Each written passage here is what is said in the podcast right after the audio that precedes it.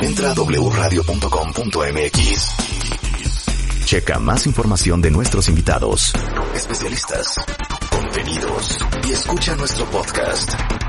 Marta de Baile 2022. Estamos de regreso. Y estamos donde estés. Son las 12.06 de la tarde, cuentavientes, estamos de regreso.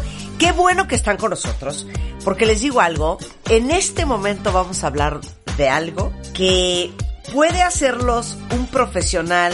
Cinco reglas del comportamiento ético. Un profesional ético no es lo mismo que cualquier profesional.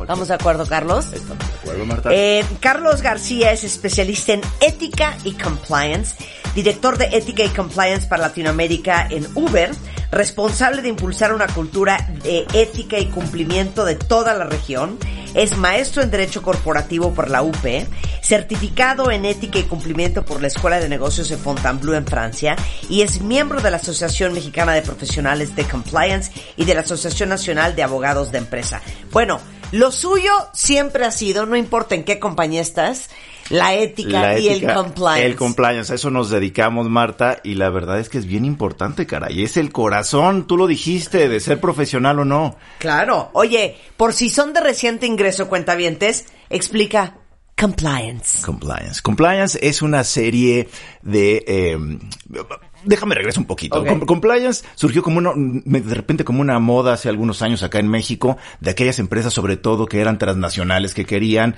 tener un ambiente en el que la gente eh, se desenvolviera, que cumpliera con la normatividad. Eh, al principio era un poco empujado por eh, temas de ley, pero después nos dimos cuenta que era una ventaja competitiva. Entonces, si te fijas, siempre va acompañado el tema compliance con el tema de la ética también.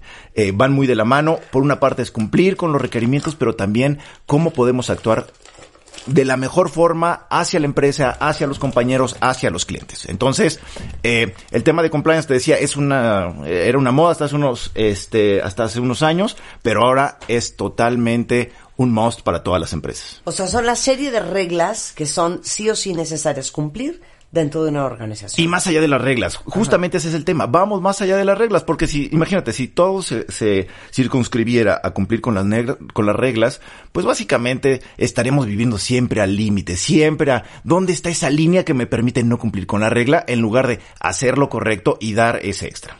Ok. Ética, que es lo que nos atañe el día de hoy.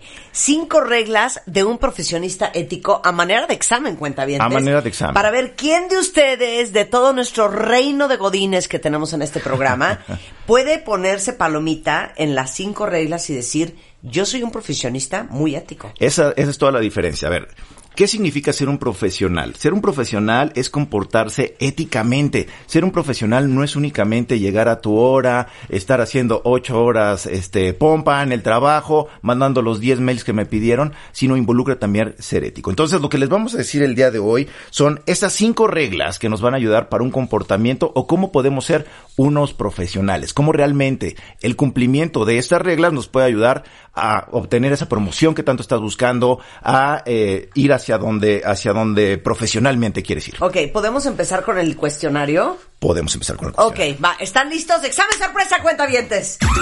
Examen. Sorpresa, Examen. sorpresa, Examen. sorpresa, Examen. sorpresa. Examen sorpresa con Marta de Baile. Ok, saquen papel y pluma y si ustedes vienen manejando o están haciendo cualquier otra cosa, pues váyanlo contestando en su mente, porque estas son algunas preguntas que puedes hacerte para tú calibrar qué tan ético eres. ¿Qué tan ético eres? Y en el primo- a ver, vamos a entrarle por el tema de la integridad. La primera pregunta, y que es bien importante, es, imagínate en tu oficina, en tu trabajo, en lo que haces en el día a día. Eh, que alguien externo viera lo que estás haciendo, no tienes cámaras, no tienes a nadie más a tu alrededor, Sí. que alguien externo, Sí. El, el Big Brother te estuviera viendo, ¿qué pensaría esa persona independiente de tus acciones? O sea, lo que quieres decir es, si una camarita te grabara todo el día lo que estás haciendo, cómo lo estás haciendo, ¿cómo te calificaría alguien? ¿Cómo te calificaría? Y porque integridad es hacer lo correcto justamente cuando nadie te está viendo. Eso me fascina. Integridad es hacer lo correcto. Po- Postea eso. cuando nadie te está viendo. No cuando te están viendo, porque es bien fácil hacer lo correcto Claro, cuando te están 100%, viendo. Si tienes la 100%. camarita ahí, pues evidentemente te vas, te vas a comportar, vas a hacer lo correcto, nadie se va a, a rascar este la cabeza, nadie se va a sacar, a expulgar la nariz, no. Sí. Cuando nadie te está viendo, ¿cómo te comportas? Ahora, eso imagínatelo eh, sin que nadie te esté viendo, ¿qué, pero ¿qué pensaría una persona independiente de esas acciones? Ok. Dos. ¿Qué pasaría si esas acciones fueran públicas? Si estuvieran en la prensa, si estuvieran en un tweet, si estuvieran en Facebook. ¿Cómo te sentirías tú, Marta, de baile? Orgulloso. Orgulloso. o qué vergüenza. ¿O te sentirías apenado con esa acción? O sea, ese, ese Pepe Grillo que de repente eh, te está diciendo en el trabajo, oye, como que ese correo no está bien puesto, como que ese favoritismo no es correcto. Eh, ¿Cómo sería eso a la luz pública? Si eso se publicara, ¿cómo, cómo te sentirías tú? Ok. Tres. ¿Cómo se verían mis acciones en la empresa? O sea, O sea, la mayoría de las empresas están implementando hoy por hoy un sistema en el que a la mayoría de los empleados los califican al menos un par de veces al año. No solamente a los objetivos, y ese es un factor bien importante. No solamente es cómo llegas al número, a- al número de venta, cómo llegas a, a ese objetivo de clientes, a ese objetivo de llamadas, ese objetivo de crecimiento, sino además la forma en la que lo estás haciendo. Muchas empresas están enfocadas en que es importante llegar a la cima, pero con tu equipo completo. No se vale dejar a tu equipo este, en el camino y al final ser tú el que te cuelgues la medallita. Entonces, ¿cómo se verían mis empresas en esa revisión que van mis a hacer acciones en la empresa. en la- eh, eh, a final de año? Sí, mis acciones en la empresa. Ok. Cinco. ¿Cómo se verían mis acciones para mis compañeros? Y este es un tema bien importante. Ese es el cuatro. Ese es el cuatro. Ok. ¿Cómo se verían mis acciones para mis compañeros? para mis compañeros. ¿Cómo? A ver, independientemente de cómo actúas tú, tú piensas, eh, y la mayoría de las personas pensamos que todo lo que hacemos lo estamos haciendo bien, que es correcto, que eso está ayudando a alguien. Pero alguna vez nos hemos detenido, o con, qué frecuencia nos, detenemos a pensar, a, a cuestionarnos a nosotros mismos qué tan, qué tan buenas son esas acciones, qué tan... eh, eh, benéficas son para, para otras personas, qué tan benéficas son para nuestros clientes, qué tan benéficas son para nuestra empresa. Lo que usualmente hacemos es decir, yo hago mi trabajo, lo hago perfectamente, pero hagamos un examen de conciencia. ¿Cuántas veces nos detenemos realmente a pensar si lo que estoy haciendo es lo correcto? Claro. O si estoy haciendo lo mejor que yo pueda. También, ¿eh? O si estoy en el mismo esfuerzo. También. Correcto. O sea, mi pregunta es, para englobar estas tres es, si de repente Recursos Humanos dijera, fíjense que las evaluaciones este año lo vamos a hacer todos juntos en un auditorio aquí en la oficina y públicamente vamos a leer la evaluación de cada uno de ustedes. ¿Quién diría, uff, estoy feliz? Porque todo el mundo se va a enterar de lo pistola que soy. O quién diría, Jesús Cristo, qué vergüenza. Bueno, te tengo una noticia. La mayoría de las empresas lo que están ah, implementando actualmente es un, eh, una calibración. Le llaman una calibración donde imagínate que están los distintos supervisores, los distintos eh, gerentes, los distintos directores y cada uno va a defender literal a su equipo. Lo que Sí. hacen es decirle, a ver, ¿quién es fulanito de tal? ¿Por qué fulanito de tal, como tú dices, es una pistola? ¿Por Sí, qué sí, es el machuca papas? ¿Por qué es aquí quien, quien, quien sobresale? Y los demás gerentes y los demás directores, por lo regular, lo que hacen es decir, oye, pues sí, posiblemente Carlos es bueno, pero tiene áreas o hectáreas de oportunidad claro. y no está el- el- la estrella que tú piensas. Entonces, esa evaluación realmente la están haciendo anualmente las empresas y la están haciendo los gerentes porque además están viendo, a ver, justamente calibran quiénes son los superestrellas, quiénes están cumpliendo y quiénes están bajo el performance. Wow. Ok, siguiente pregunta. Que es, esta sí es la número 5. A ver, y este es bien, bien eh, importante y es un análisis que, a ver, suelten por un momento el papel eh, y- y la pluma y piénselo. ¿La gente confía en mí? Si confía, Está muy cañón. o sea, eres una persona confiable. te has preguntado, ¿la gente confía en mí? Si confía en ti, ¿por qué confía en ti? Rulo, ¿la gente confía en ti? ¿Por qué? Porque hago bien las cosas y tengo buena disposición, tengo buena actitud y estoy ahí como, aparte que cuando me piden las cosas, como que le doy el seguimiento, así lo hago y Sí. todavía voy así de, ¿salió todo bien? A ver, ¿Necesitas un Carlos, cambio? ¿estamos bien? Van Estamos bien, va- vamos a ver qué factores nos ayudan a responder estas preguntas y sobre todo esta última que es la más importante, si confían en ti, ¿por qué? Y si no confían en ti, también por qué no confían en ti, hay que hacer ese No, análisis. es que si no confían en ti, qué vergüenza. Qué vergüenza, pero ¿cuántas ¡Qué veces te lo pero cuántas veces te lo preguntas? O sea, ¿cuántas veces haces ese análisis? A ver, Así de, oye, Y si le decimos a Rulo, no, güey, ni le digas, güey, no, va a ser un desmadre, va a complicar todo, ese cuate nunca, nunca termina de hacer lo que tiene que hacer. O no va a llegar, no va a estar a tiempo, no le va a dar seguimiento. es que yo me muero que digan eso de mí, me muero. Pero, y, y posiblemente ese es el ambiente en el que estás trabajando, pero tú no lo sabes. Posiblemente nadie te lo ha dicho. Eso Posiblemente está muy cañón, Está que muy también, cañón. igual y ustedes no saben que así lo- los perciben en la oficina. Pero, y entonces entran un montón de factores como, ay, ya se está haciendo grilla en la oficina, hay un montón de chismes en la oficina, ¿no? Aquí les van algunos factores que les van a ayudar a identificar si ustedes son confiables o no y por qué. ¿Cómo, cómo podemos ser más profesionales o cómo podemos abonar en estos temas de eh, confiabilidad? Uno, ser abierto y transparente en su forma de trabajar. Tenemos que compartir información apropiada y necesaria con nuestros clientes, con nuestros gerentes, con la gente que trabajamos para realizar el negocio. Tú vas a ser confiable y vas a ser íntegro en la medida que compartas la información de forma apropiada. Pero hay que hacerlo eh, de una manera que se pueda entender, que te des a entender de qué estás eh, compartiendo. No es compartir por compartir, no es eh, sobreexponerte, es compartir esa información que va a ser relevante para tu cliente, para tu jefe, para tu supervisor, para tus compañeros. No es lo que a ti te interesa, es pensar en lo que le interesa a la otra persona. Segundo aspecto, tienes que respetar la información confidencial de tus clientes y, eh, y, y de tus compañeros de trabajo. De esos que son potenciales clientes, de esos que son tus potenciales eh, compañeros. Es bien sensible y, y es bien delicado actualmente lo que está pasando en muchas empresas, muchas compañías. No se está respetando la confidencialidad, no hay passwords, se comparten de repente información que debe ser interna. Imagínate qué pasaría si de repente un email de tu estrategia de trabajo se colara eh, a tu competidor. Claro, gravísimo. Gravísimo. ¿Eso te haría una persona confiable? Evidentemente no. ¿Te, haría una persona ética? Evidentemente no. ok. Tercero, y esto es bien importante, no aprovechar tu posición um, como profesional, como, como eh, profesionista, como abogado, como secretaria, como contador, ah, no aprovechar de esa posición para una persona que le tengas deber de cuidado. ¿A quién le tienes deber de cuidado? Deber de cuidado. Deber de cuidado, sí. Eso sí no te lo conozco. El deber de Charles. cuidado es lo que llaman los abogados, ¿Qué? este, el bien jurídico que estás protegiendo. Aquí, Ajá. el bien de cuidado para el abogado, por ejemplo, es su cliente, es defenderlo. Sí. El, el bien de cuidado, el deber de cuidado, el contador lo tiene para que los números, para que la información Sí. sea transparente y no tengas un problema con, con el SAT o al pago de tus impuestos, por ejemplo.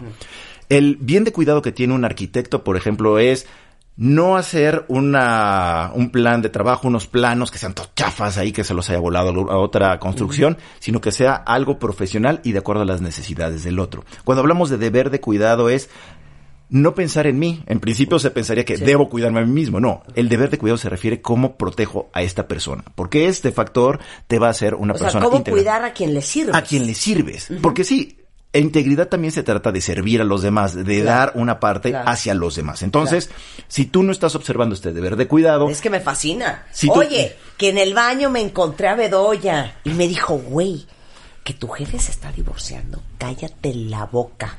La- lo dejó el marido. Que no salga, que no salga, pero te lo voy a cortar, contar aquí ¿sí? en corto, pero por Sí. favor no se lo vayas a contar a nadie, que eso es una invitación Tu a que jefe es tu deber de cuidado. es tu deber de cuidado, es tu deber de cuidado. Oigan, está muy cañón lo que acaba de decir Carlos. Eso es parte de tu ética. Claro, es cómo, cómo Oye, proteges. que está de la cola la compañía para la que trabajas, sí, güey. No sabes las broncones económicos que traen ahorita. Es más, No estoy buscando chamba, te voy a, te voy a vender, te voy a pasar mi No, currículum. La No. compañía y la marca para la que trabajas es tu deber de cuidado. Es deber de cuidado. ¿Y cuántas veces nos detenemos a pensar cuál es nuestro deber de cuidado? Es más, habíamos pensado en nuestro deber de cuidado para quién estamos trabajando. ¿Estamos trabajando para cobrar el cheque o estamos cobrando para justamente desarrollarnos y tener un deber de cuidado? Me fascina el deber de cuidado. me tiene trastornada. ¿Sabes qué, Rulo? Yo soy tu deber de cuidado. El siguiente punto tiene que ver con no tener sesgos o conflictos de interés. Es que no puedo, no puedo superar el deber de El deber de cuidado. Es que el deber de cuidado es lo máximo. Es lo máximo. Es Es una de las premisas, es, o sea, es todo un concepto, no, no es una definición.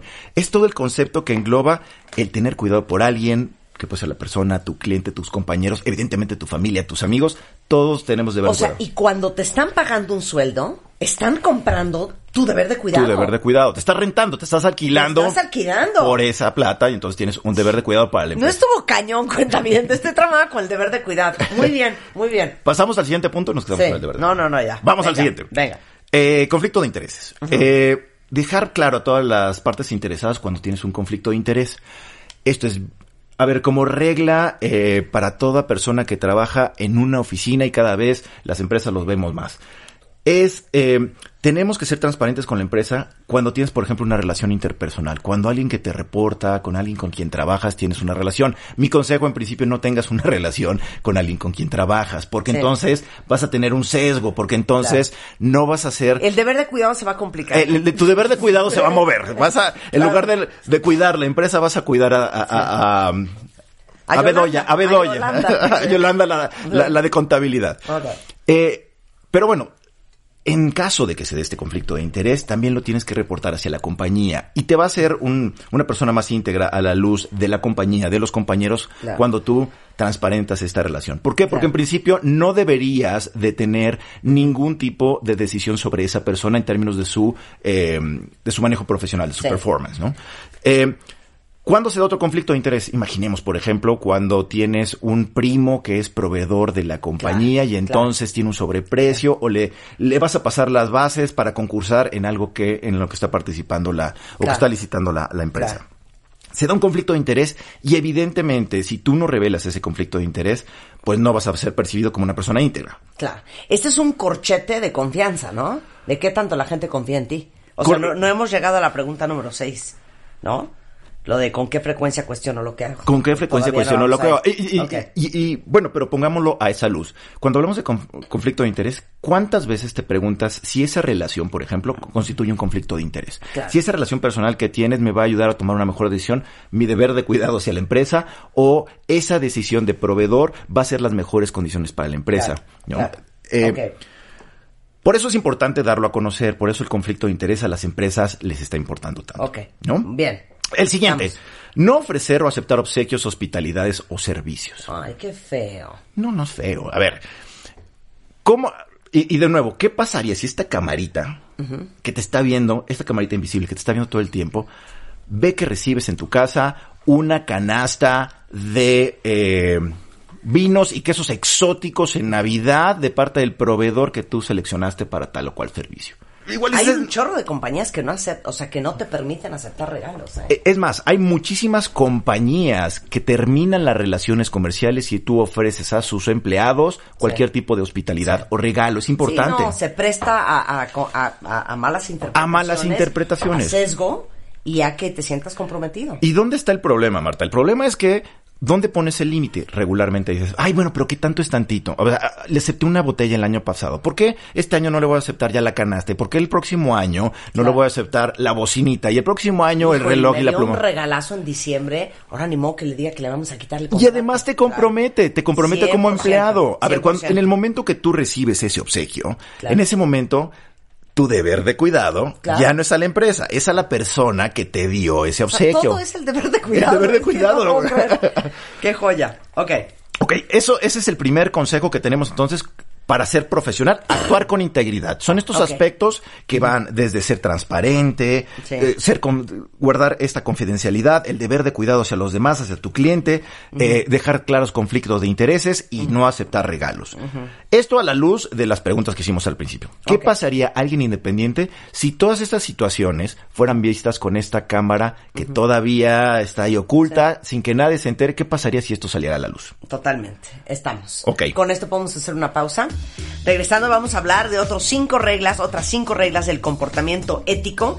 Ya hablamos de cómo se actúa con integridad y otras preguntas para ustedes desde con qué frecuencia ustedes se cuestionan lo que hacen. No solamente con relación al cumplimiento de lo que tienen que hacer, sino de que si están actuando profesional y éticamente. Vamos a hablar de los intereses del cliente, vamos a hablar de cómo eh, tratan a los demás, vamos a hablar de los estándares del servicio, este, en fin, muchas otras cosas hablando de ética profesional con Carlos García. No se vayan. Este viernes. Anunciaremos a las cinco parejas finalistas del Cásate con Marta de Baile 2022. The Game Show. Pendientes. A las 10. Por W Radio.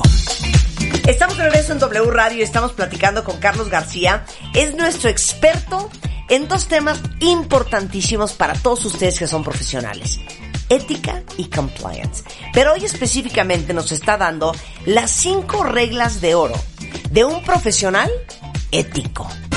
Porque hay profesionales. Hay, hay quien tiene cédula, como decimos, hay abogados con claro. título y hay títulos sin Claro, abogado. Exacto. Hay cédulas profesionales. Hay cédulas Eso no te hace un profesional. Correcto. ¿No? Y ser profesional no necesariamente tiene que ver con tener un título o tener una Claro. cédula. Ser profesional, independientemente de que tu, tu actividad en el día a día necesite un- una certificación, ser profesional es cómo te desempeñas en tu ámbito de trabajo, Me hacia tu empresa, hacia tus clientes, ¿no? Claro.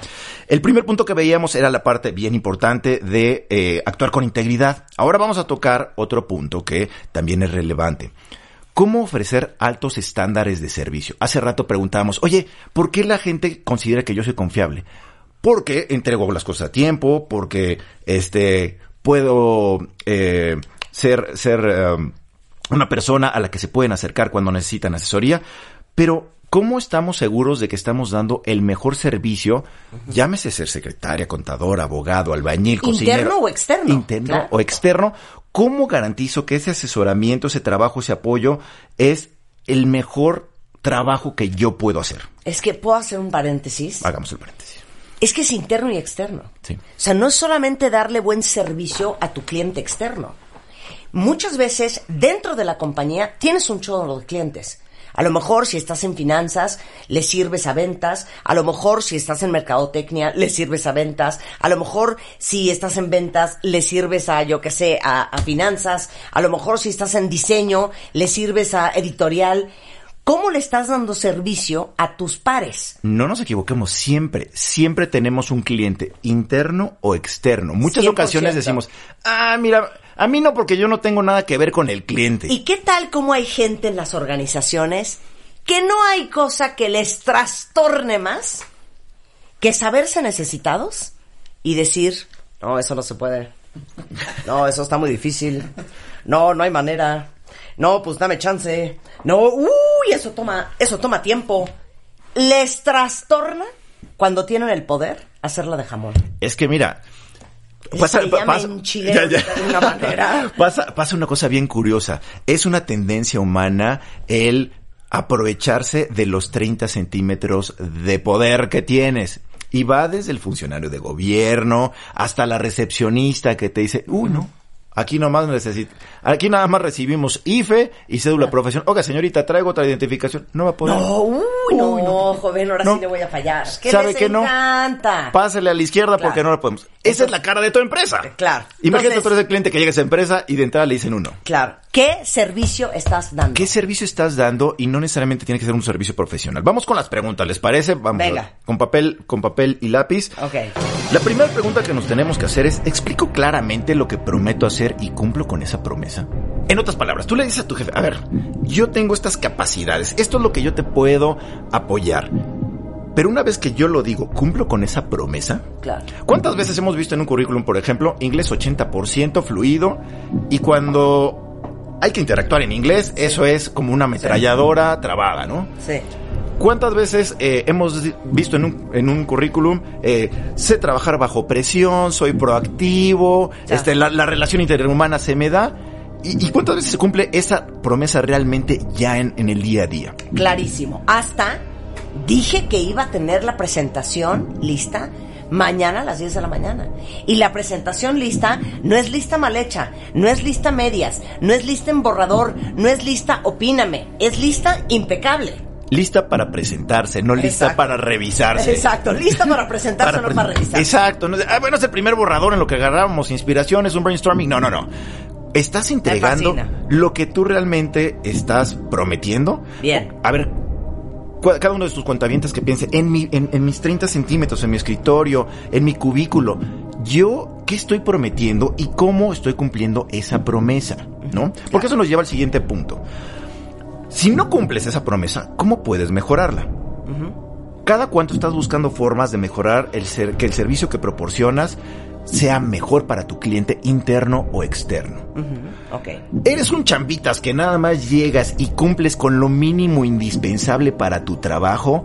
Perdón, no vas a poder ser exitoso en tu trabajo por el simple y sencillo hecho de que estás cumpliendo con el mínimo. Todas las empresas, todo el mundo estamos buscando formas de mejorarlo. Y si no lo buscas, no buscas esa, esa forma de mejorarlo, no vas a progresar. Mira, es que ahorita se me acaba de ocurrir un ejemplo. Oye, me pidieron la corrida financiera de los próximos tres meses. Yo ya vi que está bien complicada de entender. Güey, a mí me pidieron la corrida financiera, güey. Yo se la voy a mandar. Si el señor tiene dudas, pues que me hable y me pregunte. En vez de agarrar la corrida financiera, pararte y decirle, ¿cómo estás, mi Charles? Oye, aquí te traigo lo que me pediste. Te lo traje personalmente porque quiero explicarte un par de cosas. Ta, ta, ta, ta, ¿me entiendes? ¿Cuántas veces se ha dado, a ver, usando tu mismo ejemplo? Ah, porque para hacerse el bruto hay mil formas, ¿eh? Es más, creemos que el tener la información nos da poder. Ya sabemos que la información está mal, que, que Bedoya lo que va a presentar va a ser una cochinada, pero entonces no le decimos a Bedoya, oye, tienes un error, Bedoya, o yo ya creé una hoja de Excel donde este, este proceso que tardaba horas, ahora tarda minutos. No, me lo guardo porque es como el Señor de los Anillos, mi, mi precioso anillo, no lo quiero soltar. My precious. Entonces, lejos de mejorar el servicio, creemos que con eso nos estamos beneficiando, cuando en realidad lo que estamos haciendo es dinamitar ese puente hacia el éxito que podemos tener. Ok, venga. El siguiente es, eh, estoy prestando un servicio profesional por una tarifa profesional.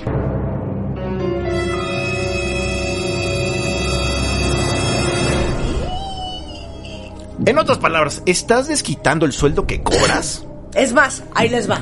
¿Ustedes contratarían a alguien como ustedes y le pagarían lo que ustedes ganan? ¿Qué O sea, si la empresa fuera tuya y necesitas una persona como tú, sabiendo todo lo que tú haces, todo lo que no haces, todo lo que eres y todo lo que no eres, sabiendo lo que ganas, honestamente, y es tu lana, tú eres el Sí, empresario, vas a sí. sacarla de tu bolsa para pagarle a esa Sí. persona, ¿se contratarían? ¿Le pagarías? eh, no, a ver, ¿te contratarías? ¿Te, ¿Te darías ese sueldo? ¿Te permitirías todo lo que tú te estás quejando que no Claro. te permiten hacer? Exacto. O sea, hay que pensarlo un poco como dueño, desde el otro, Claro. desde el otro Como lado. dueño. ¿No? Claro. Y entonces, a ver, esa es la siguiente. La siguiente pregunta es, y tiene que ver con el tema de cómo aprovecho esa posición de poder que de repente se da. Me presiona indebidamente a mí y a mis colegas, especialmente aquellos que son los más jóvenes, que buscan aceptación en el grupo, que tienen menos experiencia para que hagan más de lo que realmente podemos hacer. O sea, el clásico es, pues porque te estoy enseñando, ¿eh? Porque te estoy enseñando, no, no te voy a pagar, tú eres el becario, entonces tú, vas a cagar la chamba, tú eres el, pasante del despacho de abogados, el de contadores, tú vas a ir a tribunales con 20 pesos y regresas con cambio. A ver, si la empresa fuera tuya, o tú estuvieras en esa posición, eh, ¿estarías de acuerdo en esa presión que se está poniendo a estas personas? No estoy diciendo que la presión no sea buena, lo que estoy diciendo es, estoy ah, dando o haciendo rudeza innecesaria con las demás personas cuando, justo. cuando no hay presión. Claro. Hay, hay ese tema de justicia, ¿no? Ok. ¿Cómo lo traducimos? Este, o, o, digo, cada quien va a tener las respuestas a esa pregunta, pero ¿cómo podemos hacer para mejorar nuestros estándares de servicio? Entonces, lo primero es, tenemos que ser claros sobre el servicio que desea nuestro cliente y el servicio que estamos brindando. Si nosotros somos abogados, contadores, doctores, no podemos ofrecer un servicio de arquitectura. Claro. No somos el especialista. Claro. ¿No? Ok. Eh, tenemos que actuar en, en- en consecuencia en nuestro ámbito de competencia. Si, si parece, a ver, que los servicios están fuera de tu alcance, tienes que prepararte al respecto. Y tienes dos formas. Dile a tu cliente que, perdón, pero ese no es mi ámbito de, de acción. Yo puedo ser muy buen abogado fiscalista, pero yo no sé de divorcios un caramba. O yo puedo ser muy buena secretaria, pero no te puedo eh, ayudar con la parte de mantenimiento de la oficina. Y en un momento dado, si tú no puedes prestar ese servicio, asesórate. Asesórate y acércate de aquellos que sí son expertos. Si tú trabajas en una oficina y te piden un proyecto, no se trata de decir no, se trata de decir, oye, ¿quién es la persona dentro de la oficina que nos puede ayudar? Ok. Muy bien. ¿Correcto? Venga. Vamos al siguiente punto entonces. ¿Cómo actuamos de una manera que, que promueva la confianza en la profesión? Cuando pensamos en la profesión, no solamente estamos eh, pensando en nosotros, sino cómo es percibida. A ver, la famosa frase de los abogados son unas ratotas, los médicos son así, los ingenieros son asado. Claro. ¿Cuál es el concepto que se tiene de la profesión y qué estoy haciendo yo para abonar a esa concepción que se tiene de la profesión? ¿Cómo estás abonando? ¿Cómo estás promoviendo lo que tú y tu profesión representan? Estás, vamos a ponerlo desde esta perspectiva, tú estás representando los más alto- altos estándares de tu profesión en tu trabajo día a día. Esa es una pregunta. Tú cuando te ves esa camarita es, Ahora yo sí puedo que, hacer el state of the art. Jovi, you give your profession a bad name. Exacto. No, exacto. Exacto, ¿no? O sea, caes en el estereotipo de el arquitecto, el abogado, el médico, Sí. en el mal sentido El o abogado ratero, el, el, el doctor pintacuerno, eh, ¿no? O sea, claro, tú estás abonando a esa fama. Y, co- y, y si esta camarita te estuviera viendo, estás nominado para el premio Godín del año. ¿Por qué serías el Godín del año? ¿Cuál es el estándar que te hace ser un muy buen Godín? Y eso tiene que ver con tu vida privada también. Tiene que ver con tu vida privada. No se puede, a ver, no se puede ser un- una persona en tu vida profesional y otra persona en, en cómo te comportas en, en el ámbito profesional, ¿no? Tienes que tener una, debes de tener una armonía entre ambos. No puede ser una pésima persona, eh, mandón, un, terrible jefe y un padre amoroso que todo el tiempo está este, con, con la familia. Uno es como es Uno es como es. Y la verdad es que se refleja tu vida privada en la profesional y viceversa, ¿no? 100%, 100%. La otra es, eh, ¿cómo, ¿cómo promovemos eh, la confianza en la profesión? Pues también tiene que ver con temas de... y entender cómo afectan las acciones a, las demás personas, desde el ambiente. Por eso es que muchas empresas están dadas a la tarea de cómo está... No, no, no solamente cómo está creciendo la empresa, sino cómo está afectando mi empresa al medio ambiente, cómo está desarrollando esa comunidad, cómo está haciendo escuelas, cómo está haciendo cómo está haciendo este, que la gente que trabaja para mí crezca. En el ámbito Godín, también, también tenemos una responsabilidad. Yo soy un Godín que mi obligación es desarrollar a la gente con la que trabajo, que trabaja para mí. Y como decían en una serie, pues hay que mandar el elevador para abajo. Si tú ya estás en una posición, tu obligación es seguir creciendo, pero también mandar ese elevador para los que, que están abajo. los que vienen, también, claro. también puedan subir, ¿no? Bien importante, cumplir con tus obligaciones y eh, en esta parte es cumpliendo esa promesa que hiciste. Esto tiene que ver con una palabra que te encanta, que es accountability. Accountability, 100%. Tú prometes, tú entregas. Tú prometes en tiempo, entregas en tiempo. Tú prometes calidad, entregas calidad. No solamente eso, buscas esa milla extra, porque buscas sorprender a tu jefe, buscas sorprender a tu cliente, buscas sorprender a tus compañeros. Entonces tiene que ver con un tema de este de cumplir lo que prometes. Y último punto, pero el más importante, no tratemos de cumplir únicamente el estándar por el estándar, la regla. Vayamos al espíritu de la regla, porque si solamente cumplimos las reglas, lo que va a ocurrir es que siempre vamos a estar en un mismo nivel y no nos vamos Y, a y desarrollar. te digo una cosa, entendemos eso tan, tan poco, cuentavientes, que cuántas veces ustedes o a ustedes les han dicho, oye, necesito un aumento de sueldo, ¿por? ¿O me merezco un aumento de sueldo? ¿Por? Porque hago mi trabajo muy bien. Sí, güey, si para eso te están pagando. Sí, tal cual. Ah, eh, En esta evaluación que te decía hace rato de las empresas, eh, cuando hacen la calibración, este, hay, hay que manejar muy bien las expectativas, porque muchas veces se piensa que, oye, esta persona está cumpliendo con su trabajo, y entonces es fully, fully, eh, completo en comportamiento, completo en sus objetivos. ¿Merece un aumento? No. Está cumpliendo con lo que él y yo, o ella y yo acordamos desde el principio que iba a entregar. Claro. Él cumplió o ella cumplió con su entrega, yo cumplí con pagarle, con sus beneficios, con el ambiente laboral. Si quieres ser eh, más íntegro y desarrollarte, tienes que ir un paso más allá. Sí, claro. Rebasar esa Oye, expectativa. ¿quieres que te suban el sueldo? You have to go above and beyond. Sí, Esa milla extra que te va a hacer Claro. la, completamente la diferencia. Ay, sí, pero entonces, ¿por qué el que no hace nada ahí sigue? Pues no debería de seguir, porque a la gente que no hace nada y que no cumple lo que promete se le corre. Correcto. A ver, esa calibración es bien interesante porque tienes tres vectores. El primer vector es sobresalientes. En algunas organizaciones dicen tú no puedes tener más del 5% de la gente que sea sobresaliente. Todos los jefes llegan y diciendo que su equipo es No. eh, Ah, sobresaliente. y ses, claro. Y es bien, bien, es, es la nata, ¿no? De, Sí. de- de- de los empleados que cumplen con eso. Después están todos los que cumplen y está esta parte que no cumple. Y esa Sí. parte es la que tienes que o promover para promover su desarrollo en el sentido de que mejoren sus eh, expectativas o, o su capacitación o de plano pues tiene que salir. Ok. Ok, vamos al siguiente punto. Y este es bien importante, señores que trabajan en oficinas, señores que trabajan con clientes, tenemos que Sí. tratar a los y demás esto me con lo respeto. defines bien, ¿eh? Porque esto está tan mal entendido en Latinoamérica, sobre todo en México, ¿eh?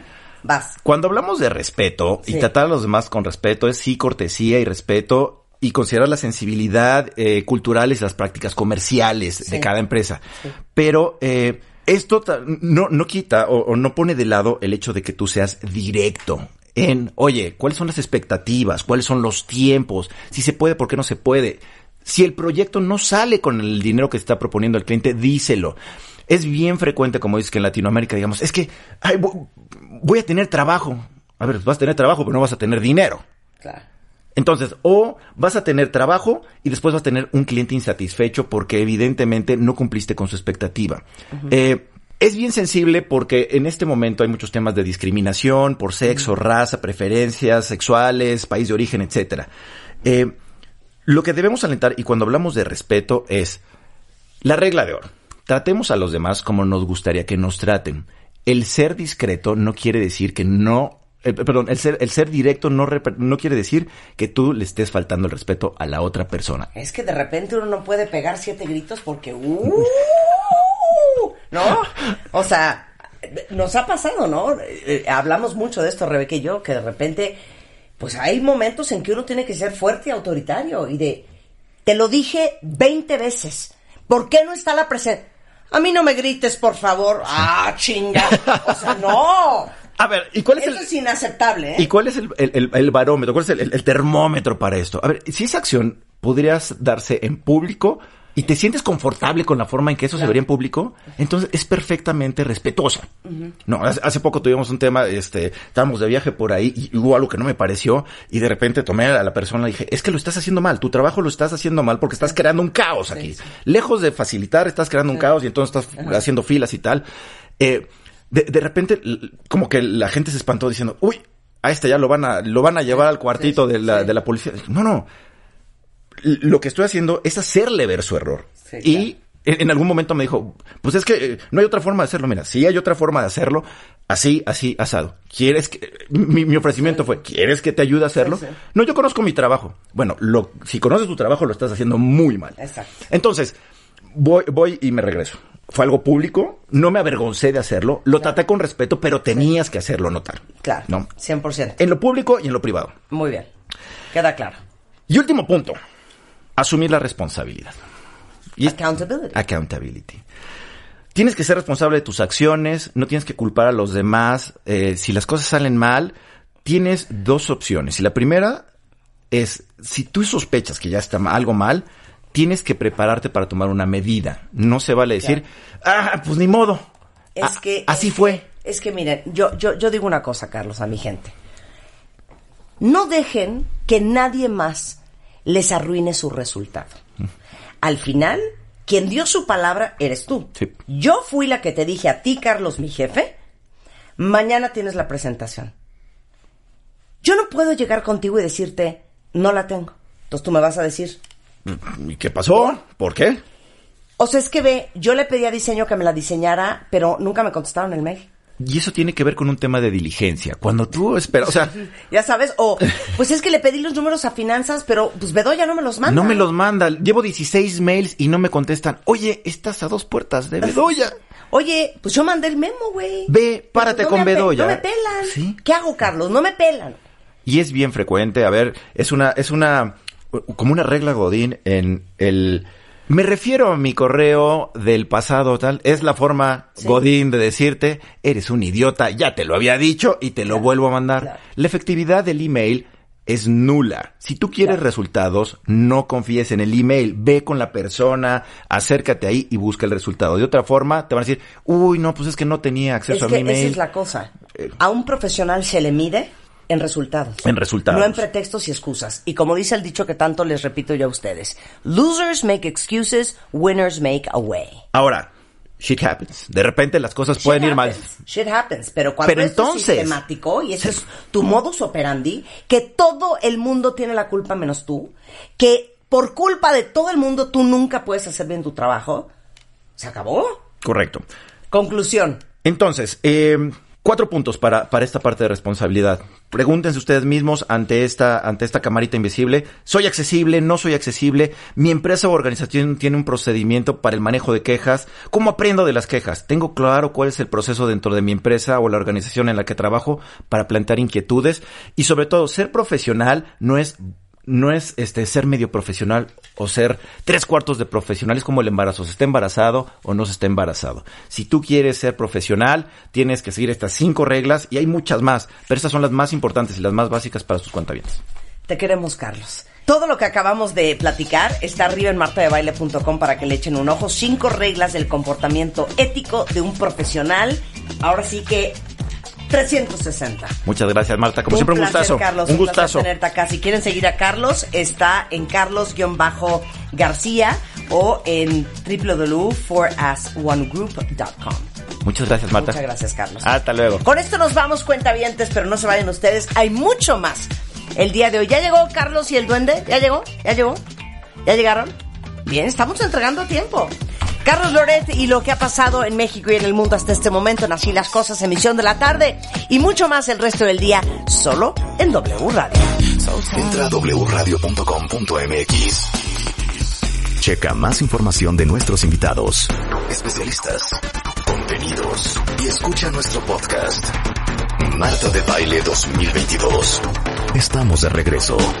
Y estamos donde estés.